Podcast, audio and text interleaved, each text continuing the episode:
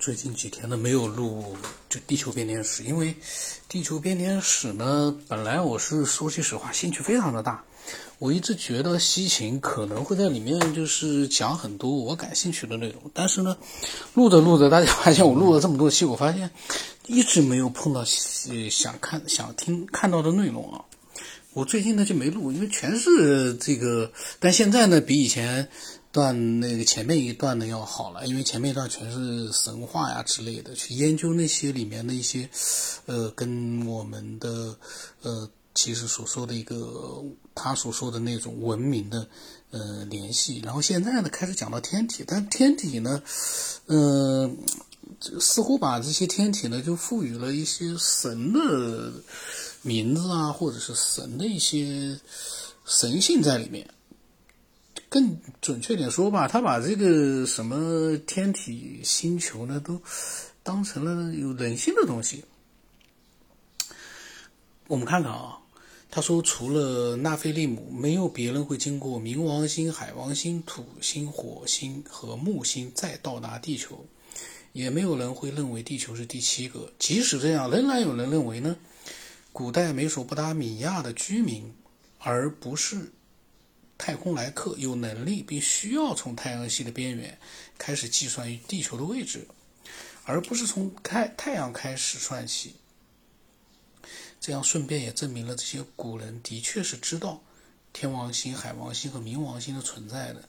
不过这些行星的存在并不是靠他们自己知道的，我们已经证明过了，这些信息都是由纳菲利姆传达给他们的。这是西星说的。他说，无论怎么说呢，结论就只有一个。只有纳威利姆才会知道土星之后还有行星。正是因为这样，从外面数进来，地球成了第七个天体。地球并不是太阳系中唯一一个数字位置被符号符号化了的天体。有充分的证据表明，金星被描绘成了有八个顶点的星星。金星是第八个天体。当从外数到内的时候，是在地球之后。八个顶点的星星同时还代表着女神伊斯塔。而金星呢，是伊斯塔的星星，哦，他把它当成了神的星星。然后他说，许多原著图章和图画遗物将火星描绘为第六个天体。一个图原著的图章显示火星的神之坐在一个王座上，那么王座位于一个六芒星下面。图章上的其他符号分别代表着太阳，和我们现在描绘的方式差不多。还有月亮，十字呢？十字星星的符号是第十二个星体。然后他说，在亚述时代，一个神之星的名次通常用他王座旁的星星来表示。由此呢，一个描绘尼努尔塔的牌匾将四颗星星放在他的王座上。他的行星土星的确是第四个行星。他的这个里面那个研究的一个基础啊。我感觉吧，都挺怪的，而且感觉好像都经不起推敲的那种，非常的奇怪。那么他呢？他说啊，就又又讲到了美古代美索不达米亚。他说最重要的宗教事件是为期十二天的新年庆典，庆典中充满了第十二个天体轨道。太阳系的组成以及纳菲利姆前往地球的旅程的象征，其中保存最好的信任誓词是巴比伦的新年礼仪，但是有证据显示，巴比伦人呢仅仅是简单的复制了苏美尔文明一开始的传统。在巴比伦，这项庆典是在非常严格和详细的规礼仪规范下进行的。每一个部分场次和祷告词都有着传统原因和一个特殊的意义。这些典礼是在尼散月，就新年的第一个月的第一天开始举行的，与春分刚好相合，有十一天。他说，其他神将按照规定的秩序呢，到马杜克那边去。到了第十二天，其他每个神都回到自己的住所。马杜克将在他的光辉中再次落单，与马杜克在行星星系中的出现相对应。显然，他要与太阳系中其他诸神会面，并在第十二天分离，让第十二个神呢继续与世隔绝的做着众神之王。这都是写的什么啊？我都有点懵掉了。西秦到底是他就是这样子通过一些，呃，其实我个人觉得跟星球并没有太多必然关系的这样的一些文字和一些他所说的这样的一些呃规范礼仪啊之类的这种什么新年啊这种庆典之类的，我们再看看啊。他说，新年庆典的礼仪与第十二个天体相关。前四天对应的是马杜克经过前四颗行星：冥王星、海王星、天王星和土星，是准备日。在第四天的最后礼仪被称作是向，呃，让行星伊库就是木星啊，出现在马马杜克的视野。马杜克快要走到天战遗址了，很有象征意味的大祭司开始诵读创世史诗天战的故事。这是一个不眠之夜。当天战的故事讲完之后呢，天刚刚破晓，第五天到了。这时候的典礼是十二次称马杜克为上主，肯定了在天诞之后，太阳系有了十二个成员。朗诵中，接着就点明了太阳系的这十二个成员以及黄道带的十二个天宫、星宫。在第五天内的某个时段，神纳布马杜克的儿子及继承人从他的崇拜地博尔西帕乘船而来，但他只有在第六天才进入巴比伦神庙内院，因为在那之后呢，那布就成为了巴比伦的十二大神之一，而属于他的行星是火星，就是第六个天体。创世纪告诉我们在第六天，天地以及其上的一切都完成了。巴比伦的庆典从同样在尼散月的第前六天，纪念了这次创造地球和小行星带的宇宙事件。在第七天，庆典将注意力集中到了地球。虽然第七天庆典的细节有些缺乏。法兰克福在《王权与众神》一书中表示，他参相信他们参与了一场神的演出，在纳布的带领下解救被关押在下沉大地之山的马杜克。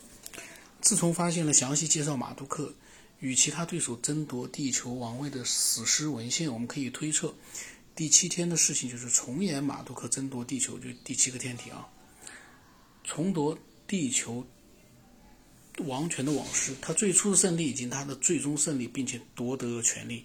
在巴比伦新年庆典的第八天，马杜克在地球上取得胜利，也就是篡改过的伊努马伊历史中的一个天国胜利，取得了至高无上的权利。在赞扬马杜克之后呢，这些神祗在国王和百姓的帮助下上了船。在第九天，按照规定好的队伍，马杜克从他的城市中的圣域前往位于城外某个地方的阿基图之屋。马杜克和前来拜访的十一位神职在那里待到第十一天。在第十二天呢，诸神各回各家，庆典就结束了。然后西星说啊，从任何一方面来说呢，看待巴比伦的庆典，都让人想起他之前的苏美尔人的庆典。最具有说服力的是与阿基图之屋有关的部分。许多学说呢，例如 S.A. 帕里斯的巴比伦阿基图庆典，对这所屋子在公元前第三个千年的苏美尔宗教庆典中有过特别介绍。这个庆典的精华部分是一个神圣的队伍看见当政的神之离开了他的住所和神庙，经过几个站点，到了镇外的一个地方，一艘特别的船圣船，在这次行动中被用上了。这位神之很成功地完成了他在阿基提之屋的任务，无论那是什么任务，坐着同一艘船返回了城市的码头，并顺着原路返回神庙，享受国王和百姓提供的佳肴和欢乐。那么，苏美尔语阿基提呢，就是巴比伦词语阿基图的源头，它字面上的意思呢，就是以地球生命为基础，与各种各样的难以理解的旅行联系起来。我们可以看出。这个队列象征着纳菲利姆人从他们的家园来到第七个天体地球的危险而成功的旅行。在巴比伦遗址上持续二十多年的挖掘成果，与巴比伦宗教文献的记录有着惊人的吻合。呃，维彻尔和维斯巴赫在他们俩合著的《巴比伦的马杜克主神庙》一书中披露。由他们带队的挖掘小组能够在理论上重建马杜克的圣域，事实上也是如此。他的塔庙前行之路的建筑特征，在位于东柏林的古代近东博物馆被重新架构了起来。七个站点的具有象征意味的名字和马杜克在每个站点的称号，既有阿卡德语版本，又有苏美尔语版本，印证了他们的苏美尔起源及象征意义。马杜克的第一个站点，在他那个地方，他的称号是天国统治者。雅甲的名字叫做圣屋，苏美尔的名字叫做亮水之屋。他在第二个站的称号目前还没有办法辨读。这个站本身名叫分土之地。第三个站点的名字有些部分被破损了，该开头的几个字呢是面对行星的什么什么什么的位置，破损了看不到了中间几个字。那么马杜克在这里的称号变成了喷出火焰的主人。第四个站被称为命运圣地，在这个地方的马杜克被称为安于基的水之暴风的主人。第五个站的出场没有那么震撼，它被叫做车道。马杜克是阳关之画出现之地。第六个第六站呢是被叫做行者之船，马杜克的称号在那边就变为了表示出的门廊之神。第七个站是比特阿基图，创造出了地球生命之物，在这个地方。马杜克的称号是休息室之神。他说：“西芹说，他们认为呢，马杜克队列所经过的七个站点，表示着纳菲利姆到达地球的空间之旅。第一个站呢，就是亮之水屋，代表的是经过冥王星；第二个站呢，分土之地，代表的是海王星；第三个是天王星；第四个是一个太空风暴的地方，指的是土星；然后第五个呢，在那边车道变得清晰了，阳管之化出现的地方是木星；第六个呢。”一个将旅行转到行者之船的地方是火星，而第七个站呢就是地球旅行的终点。马杜克在那边提供了休息室，就是神的创造、创建地球生命之屋。嗯，那么西芹呢，嗯，写的这些呢，他是有他的一个思考的一个框架的，但是从我个人来讲，我就觉得他的立足点是不是很稳。因为它完全是用神话来进行一个对，呃，当时的一个，呃，文明的一个猜测吧。我个人觉得立足点不是很很稳，没有办法去说服很多人。个人看法啊。所以呢，这个第七个站就是地球，它的意思就是旅行的终点。